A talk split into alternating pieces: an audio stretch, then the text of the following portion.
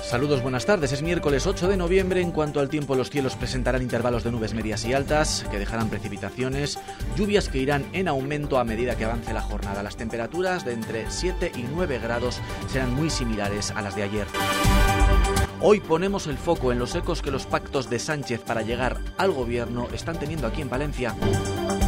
De momento en la ciudad durante las jornadas de ayer y antes de ayer han tenido lugar dos concentraciones frente a la sede del Partido Socialista en la ciudad en la calle Valentín Calderón.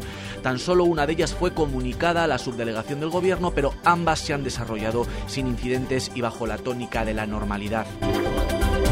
Hoy hemos preguntado por esta cuestión a Miriam Andrés, secretaria general de los socialistas palentinos y alcaldesa de la ciudad. Recuerden que recientemente y a través de las redes sociales se posicionaba en contra de la amnistía. Lo que pensaba hace tres meses lo sigo pensando ahora. No me gusta el interlocutor, no me gusta el objetivo y creo que para ser amnistiado lo primero tienes que estar arrepentido, ¿vale? También se ha pronunciado sobre este asunto el portavoz del Partido Popular en el Ayuntamiento, Víctor Torres, que condena los actos violentos, pero respeta a aquellos que quieren protestar por lo que considera una atropelía.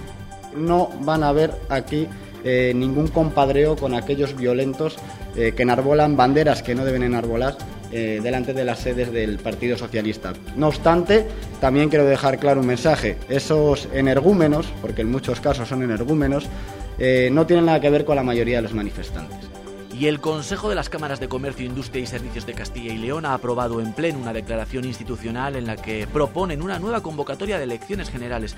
Dicen que con las negociaciones para formar gobierno se está fracturando el Estado de Derecho y se logrará perder en principio la igualdad entre todos los españoles. Se necesita, aseguran los representantes de las cámaras provinciales de Castilla y León, también el de Palencia, que los ciudadanos decidan en las urnas qué futuro queremos para nuestro país.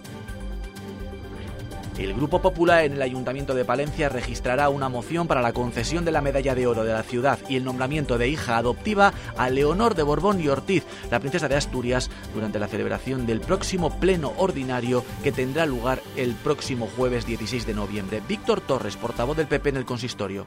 Destacando precisamente que fueron estas tierras, las palentinas, en las que se dio lugar al título de Príncipe de Asturias, como muy bien recordó hace unos días la alcaldesa de la ciudad en esa carta donde felicitaba esa, esa mayoría de edad y el cumpleaños a doña Leonor. Desde Izquierda Unida Podemos han mostrado su malestar con la propuesta de ordenanzas fiscales que pasarán mañana por el pleno ordinario del Ayuntamiento de la ciudad.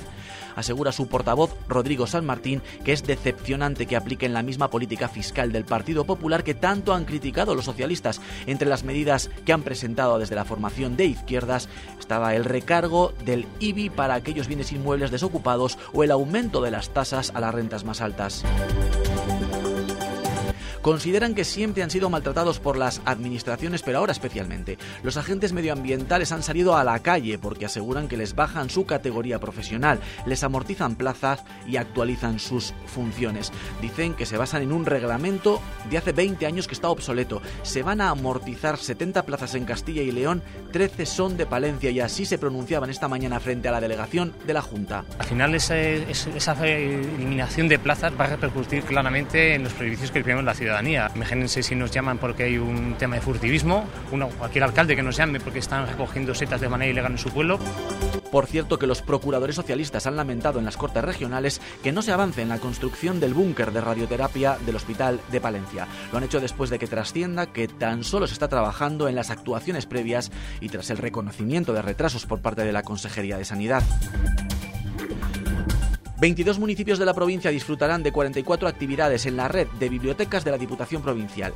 Entre los talleres que ofrecen destacan la colaboración con el Instituto Castellano y Leones de la Lengua o la Asociación Belenista Palentina Francisco de Asís. Carolina Balbuena, diputada provincial de Cultura.